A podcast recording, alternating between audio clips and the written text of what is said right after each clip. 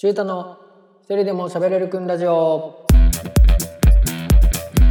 このポッドキャストは社会不適合者がたった一人で喋るラジオです。映画や音楽などのエンターテインメントから時事ネタ思想など固めの話題まで喋り倒します。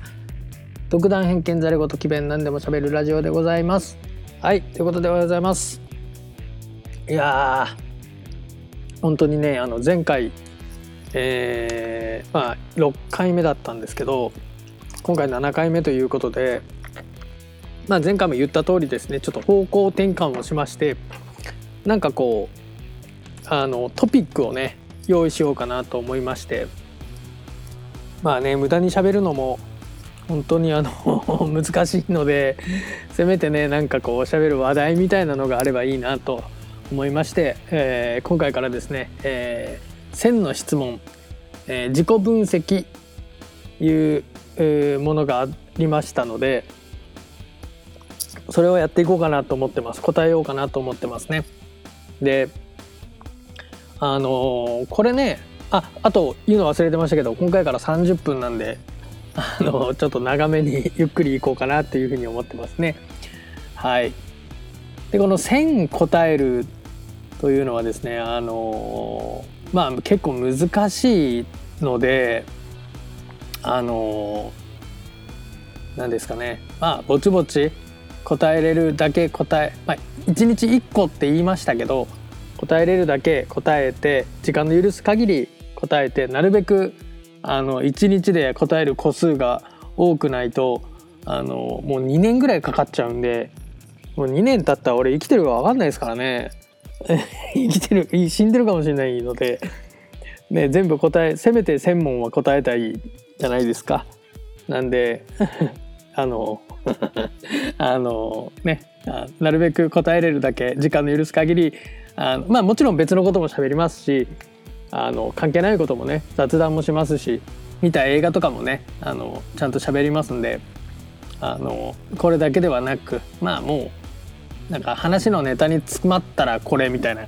そういうなんかいい使い方をしようかなというふうに思っております。実際にですねこの自己分析1000の質問というのがですね前回もちょっと言ったんですけども前田裕二さんっていう方が書かれた本で、えー、これをですね「メモの魔力」という本なわけですから実際はメモを取ってやらないといけないわけですよね。はいあのうんなんかねこうやり方があるんですよノートノートにこう書いていったりとかするやり方があるんですけど実際それを自分がやか読んでないということであの、まあ、とりあえずこの質問に答えるということだけを目的としてますのでその時事なんですかねファクトとか抽象化とかアイディアの転用みたいなことも書いていいらしいんですよ。書いていいというか書かないといけないのかなけどまあそこまでねあのお話しするともう何が何だか分かんなくなってくると思うのでとりあえずこの1000の質問に答えるということだけもうこのラジオですんでもうそんな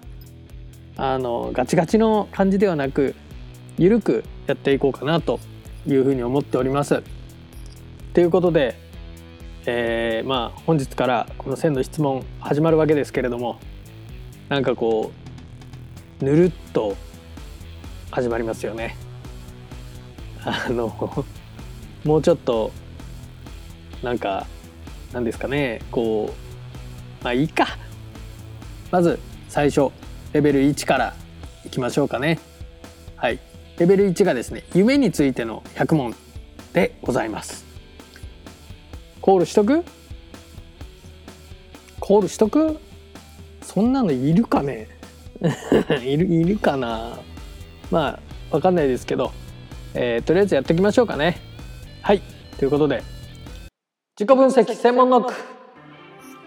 これでいきましょう。自己分析専門ノックのコーナーでございます。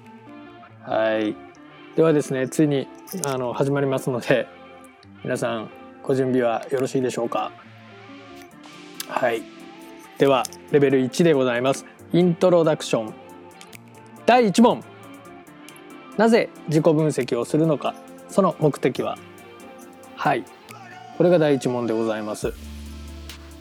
うん、えー、3つありますね。まず一つが、まあ、単純に自分を知りたいなと。自己を分析したいなと思ったことでございます。で2つ目が、まあ、これがある種自己紹介というかこういう人間なんだということをこのラジオを通して分かっていただけたらなとが2点目ですね。で3点目はもう単純にネタがないからですね。喋る ネタがないからねあのネタがないって言ったらあれですけどこう喋る話題の一つとしてというのが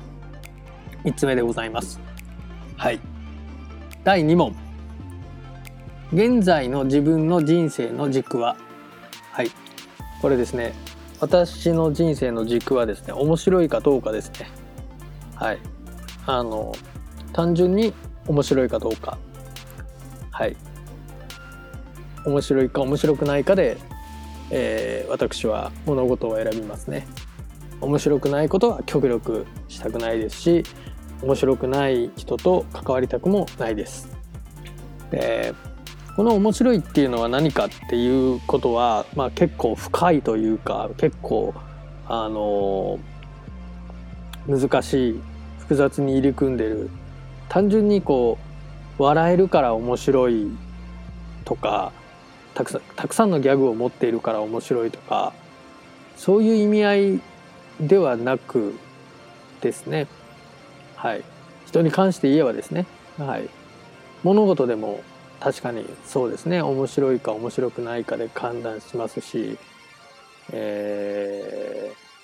何でしょうね。その面白みというものですかね。その面白みというものがもう何ですかね。笑えることだけではなく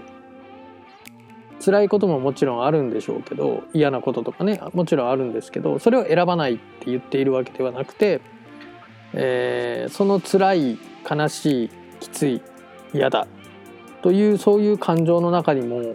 感情というか状況の中にも面白さ面白みというものは確実にあります。あのそれを自分で面白いと思えるものにはどんなこう世間の常識から外れたことであっても私は割と選びますね。選びますね。はい。これも多分おそらくこういう話も出てくると思うので、まあそのまあ、ちょこちょこそういう話もしながらいきましょうかね。はい、で、えー、自分の夢第3問。自分の夢と向き合うことで何を得たいのか。そうですね。自分の夢と向き合うことで何を得たいのか。うーん。自分の夢と向き合うことで何を得たいのか。別に何も得たくはないですよね。あの何ですかね。自分の夢と向き合ってどうしたいのかってことですね。何を欲しいのか。向き合って何を得たいのか。向き合って得たいものって別にないですよね。あのうん。得たいもの。別にない。そういうふうに自分がしたいと思っていることはやっぱり自分が一番分かっているのでそれをどういうふうにあそうですね。その向き合うことで何を得たいか。そうですね。人にどうやって伝えるかっていうことですかね。どちらかそのない中でも。これをこう喋っていくことで人にどういうふうに伝えていったらいいのかなっていうものはありますね。だからそういう人に伝える方法というか、えー、どうやったら人に分かってもらえるのかとかどうやったら人に賛同してもらえるのかなっていうことですかね。はい。はい。ということで今3問終わりました。本当にぬるっとこんな感じで進めていきます。別に大したことないでしょただ、ただぐだぐだ喋ってるだけなので、あのー、これはね、聞くのきついと思うんですよ。聞いてる側はなんかだんだん頭狂ってくるんじゃないのかなっていう感じはしますけれどもまあ1000問これでやっていきたいと思います。あと997問ありますんでちょっとねほんと結構これ難しいですよ。今ちょっと質問ざっと見てますけどあのこう年代ごとに分かれてるんですよ。幼少期とか小学校中学校高校とか。そこでもう将来の夢はとかその都度覚えてねえよっていう話もあるんですけどね。うん。なんかなかなか難しいですよね。うん。まあでもこれで何かが多分自己が分析自己自分が分析できていくんでしょう。うん。まさかね自分がああこう思ってたんだっていうことがあるかもしれないと思うのでそれはそれで楽しみだなと思っております。はい。でえー、っとですね。何の話をしようかなと思ったんですけどあのー、この間犬鳴村を見たっていうお話をちょっとしたんですけど実はあのー、その後ですねテネットっていう映画を見ましてあの時間逆行系アクションみたいな感じだったと思うんですけどその わかんねえよっていう。俺ね結構あれなんですよ。英語映画結構見てるのであの自信あったんですよ。絶対途中で俺分かっちゃうんじゃないのかなとかあのなんかあこれ分かったみたいな途中でなるんじゃないのかなって思ってたんですけどちょっと勘違いしてましたね。っていうのはあのその時間逆行系とか書いてあったのでなんかタイムトラベル的ななんか過去に戻ってどうのこうのとか未来に行ってどうのこうのみたいななんかそういうちょっとバックトゥーザフューチャーのちょっと複雑なやつぐらいな感覚で思ってたんですけどあのね全く違いましたね。あのうん時間の逆行なのでその過去に戻るとかっていう意味合いとは多分違う感じの映画でした。はい。なんかもっとこう過去を変えるうんぬんかんぬんとかいう話なのかなっていう新しい概念でしたよねそのなんていうのかな時間時間系の映画の中でも結構特殊なんじゃないですかね。なんかネットとかも見たんですけど結構難しいのは難しいみたいな内容が難しいのは難しいみたいなことは書いてあったのであこれは難しいなと思ってもう分かんねえよと思ってでも面白かったですけどねすごく。あのー、あんまりこうなんか役者さん演者さんがその謎の多い謎を散りばめたような映画の時って結構説明口調になったりとかするかと思うんですけどそういうことがあんまりなくてですね。ただその状況状況で判断していってくださいみたいなそういう作り方をしてあるんですけどなんせ難しい。なんせ難しい。何でしょうね。あの「テネット」っていう映画その「テネット」っていう映画はインターステスラーっていうインターステラーか。っていう映画を作った監督さんらしくって。でインターステラーもそのちょっと前に見てたんですよ。だから見てたからあ同じ監督さんだと思ってそのテネットもちょっと話題になったりとかしましたよね。だからあ面白いのかなと思って見てみてまあ面白いは面白かったんですけどまあインターステラーよりも非常に難しい。非常に難しかった。もうその時間逆行というこのワードですよね。まだ見てない人本当に注意してみてください。あのちょっとでも目を離したりとかもうちょっとトイレに行ったりすると全く分かんなくなりますよ。ね。あの本当に難しい。なかなかいい映画でしたよ。うん。ああいう時間逆行系っていうのはあんまりないんじゃないかな。ね、昔に戻ったりとかバックトゥーザフューチャーみたいに昔に戻って何かをやり直すとか何かを助けるとかなんか世界を救うみたいなこととかあったりとかするんですけどこの時間逆行要するに時間に何て言うんですかね注力というか注視したようなこうなんですかねやっぱ戻れるもんならね10年前20年前に戻りたいとかそっちに戻った方がって思うんですけどこれはもうキンキンでやるからそうなっちゃうんだなって思っていてもうすごい本当難しかったですね。でその映画見てあの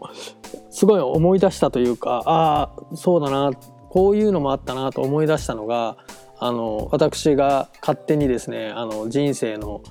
あの人生のというか表現の、えー、私の大好きな表現の、えー、先生と勝手に私がね勝手に先生としているラーメンズの小林健太郎さんあの最近引退されましたけどもあの方ラーメンズの時にあのその相方の片桐さんと一緒にあの糸電話を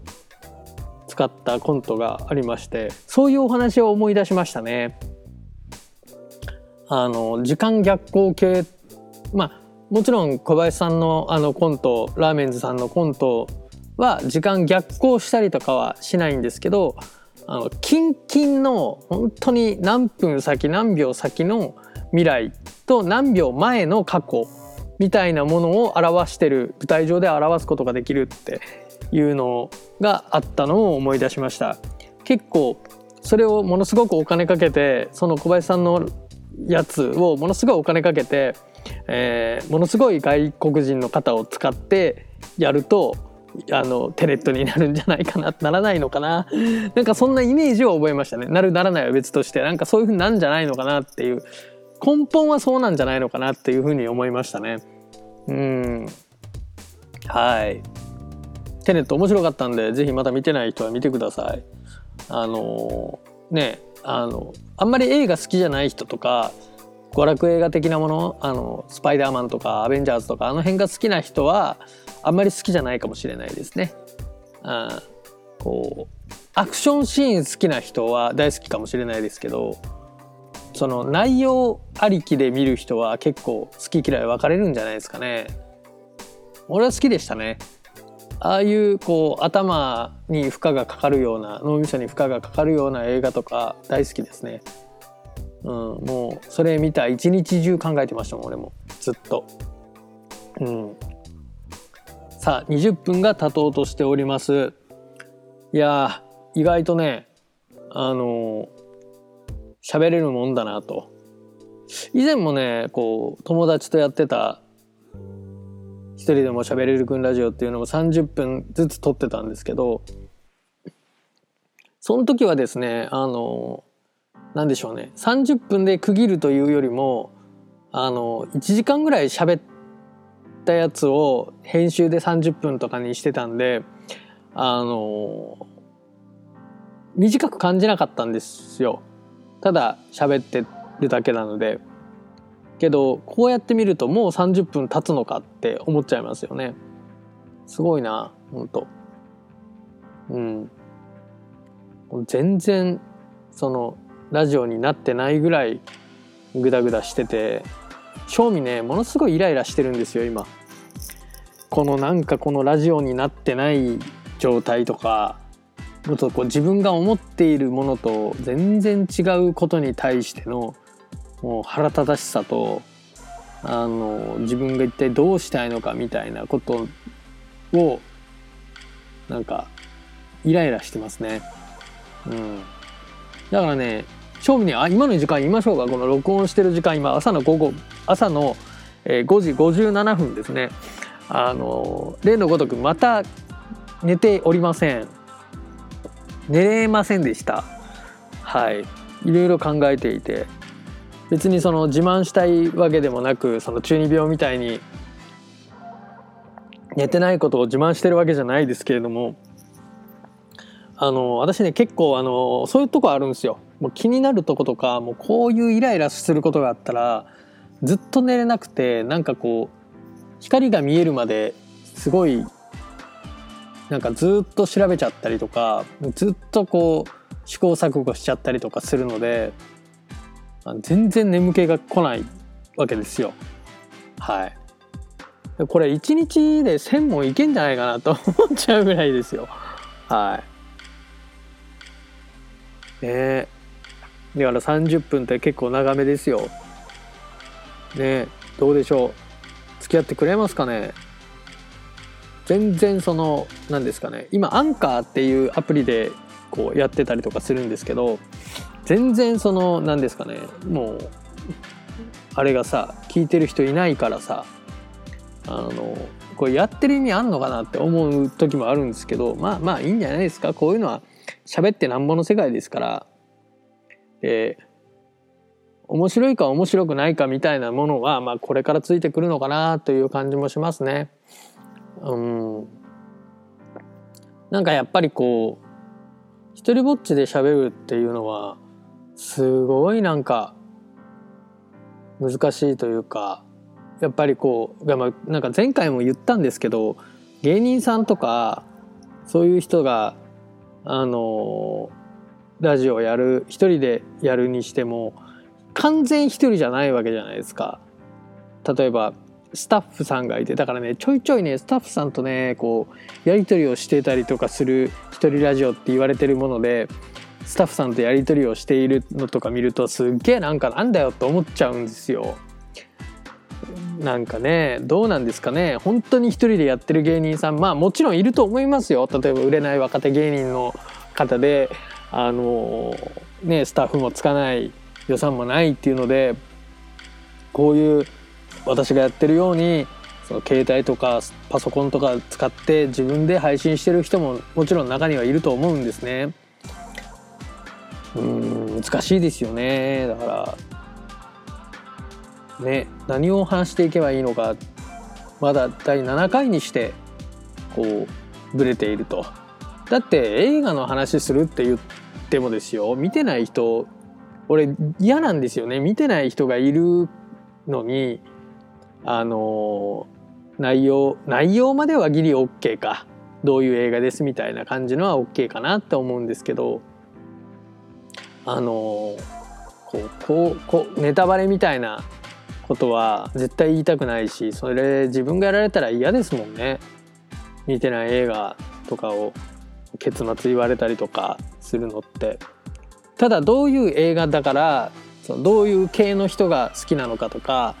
どういう風な映画の見方をしてると面白いとかちょっとこういう人は難しいかもとかあんま好きじゃないかもっていうのは感覚として言ってあげたい気はしますよね。うん、見た方がいいですよとか見て見見なくてもいいんじゃないかなとか言いますよねやっぱ。そういうのは言っていきたいなと思いますよね。うん。そうですね。だからあのなんか難しく考えすぎてるのかなっていう部分もちょっと思っちゃいますね。うん。もっと喋れることは実はたくさんあってそれをこのラジオだけじゃなくてね YouTube とかでもそうですけどどこに何を載せるのかっていうことですごい悩んでるというかそこの制約があるからすごいおしゃべりにブレーキがかかっている状態かなっていうふうに思いますね。はい。ということでそろそろ30分経ちます。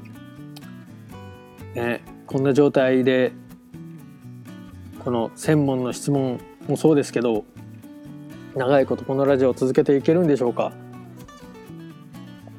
そしていつか私だけではない他の誰かがこのラジオに参加をしてくれて、えー、2人で喋ることとかできる日が来るのでしょうかということですよね。はい。ということで、えー、本日もちょっと寂しい感じでは終わりますがこんな感じで、はい、また次回からもえー、専門ノック自己分析の専門ノック、えー、やっていきたいと思います。それとなんか雑談とかもします。はい。朝の6時3分今日も寝ずに終わってしまいましたが本日はここまでとなります。ありがとうございました。